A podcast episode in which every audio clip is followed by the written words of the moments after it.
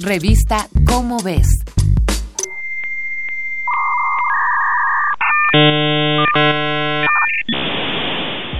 Esta es la era del Internet.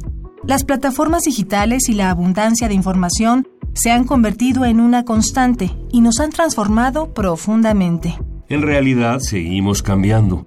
Algunas actividades ya no existen sino en el pasado, otras permanecen y otras más están siendo creadas. ¿Qué pasa, por ejemplo, con la lectura? Hoy más del 93% de los contenidos que se generan en el mundo está en formato digital. Esto ha detonado la llamada lectura electrónica, e-reading o ciberlectura.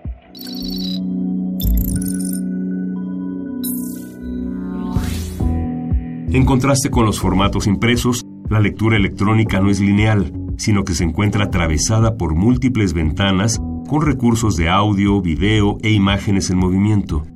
En la opinión de Ariel Gutiérrez Valencia, profesor de la Universidad Juárez Autónoma de Tabasco, la lectura electrónica supone tanto ventajas como desventajas. Entre las primeras está la posibilidad de manipular textos, pues podemos localizarlos, editarlos y copiarlos con mayor facilidad. En cambio, una de las desventajas es que la ciberlectura requiere de nuevas habilidades y estrategias. Algunas son saber usar bases de datos y motores de búsqueda, así como ser capaces de asociar elementos en ocasiones muy diversos. Otro punto a considerar es la diversificación en los materiales de lectura.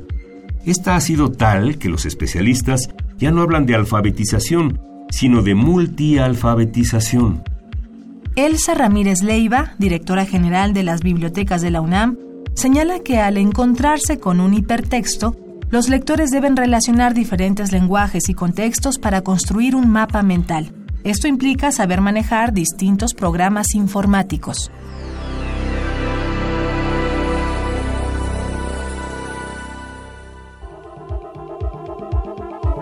Además del surgimiento de la lectura electrónica y la necesidad de una multialfabetización, otro tema es el cambio de registro.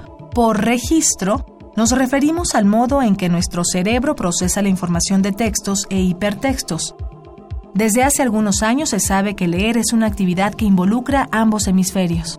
Sin embargo, Carmen Castro González, investigadora del Laboratorio de Sueño de la Facultad de Psicología de la UNAM, señala que la comprensión de lectura en pantallas le cuesta más trabajo al cerebro. Estos son algunos de los resultados de la discusión que se ha suscitado en torno a la ciberlectura, pero hay muchos más. Giovanni Sartori afirma que la comunicación por medios audiovisuales ha dado lugar a un nuevo tipo de ser humano, el Homo videns. Nicholas Carr asegura que los nuevos formatos de lectura están afectando nuestra capacidad de concentración y entendimiento. ¿Tú has notado alguna diferencia? Esta fue una coproducción de Radio UNAM y la Dirección General de Divulgación de la Ciencia de la UNAM, basada en el artículo Los retos de la lectura en la era de Internet, de Guillermo Cárdenas Guzmán.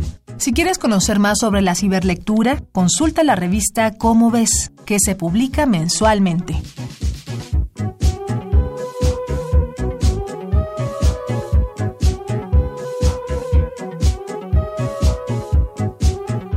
Revista Cómo ves.